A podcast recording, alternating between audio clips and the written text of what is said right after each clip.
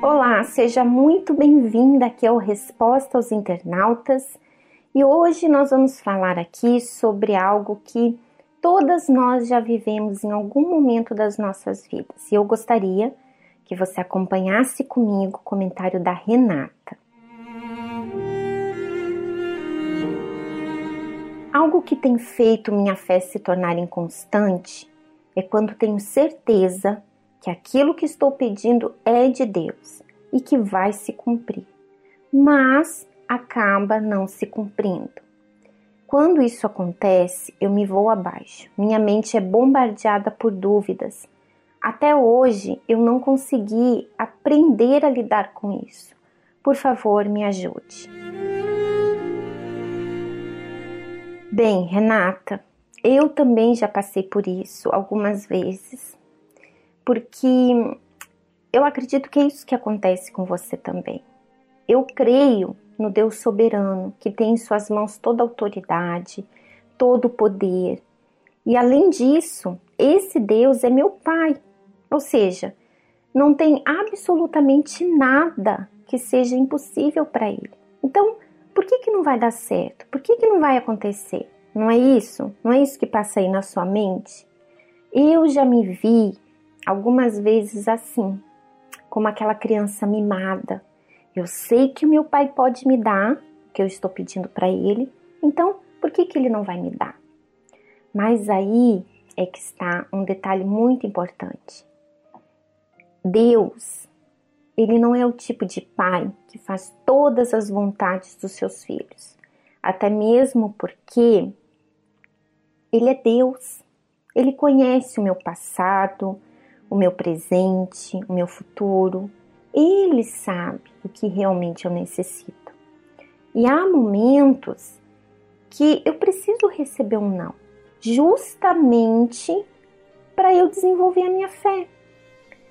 Imagine, Renata, se tudo que você pedisse você recebesse.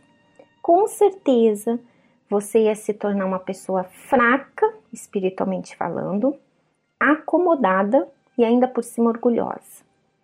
Eu posso falar isso por mim. Os nãos que eu recebi não me afastaram de Deus, mas me aproximaram ainda mais dele, me fizeram depender dele me fizeram ser uma pessoa mais forte, mais madura. Mas como assim? Como um não pode me ajudar a desenvolver a minha fé? Então vamos lá, você falou que a sua mente foi bombardeada, ela é bombardeada por pensamentos de dúvida, não é? Então, quando surgem essas situações, você tem a oportunidade sim de exercitar a sua fé. Como? Vencendo esses sentimentos, vencendo esses pensamentos, crendo que Deus ele está no controle da sua vida, que independentemente dos resultados, independentemente se as coisas acontecem ou não do jeito que você quer, você sabe que Deus ele tem o melhor para você.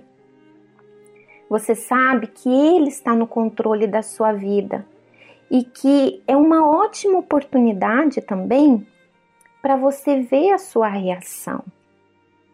Nessas horas, a sua reação ela pode ser de uma pessoa que realmente crê em Deus, que realmente tem a sua vida nas mãos de Deus, ou você vive por aquilo que você está sentindo. Você ainda tem o controle da sua vida. Você quer as coisas do seu jeito e na hora que você quer.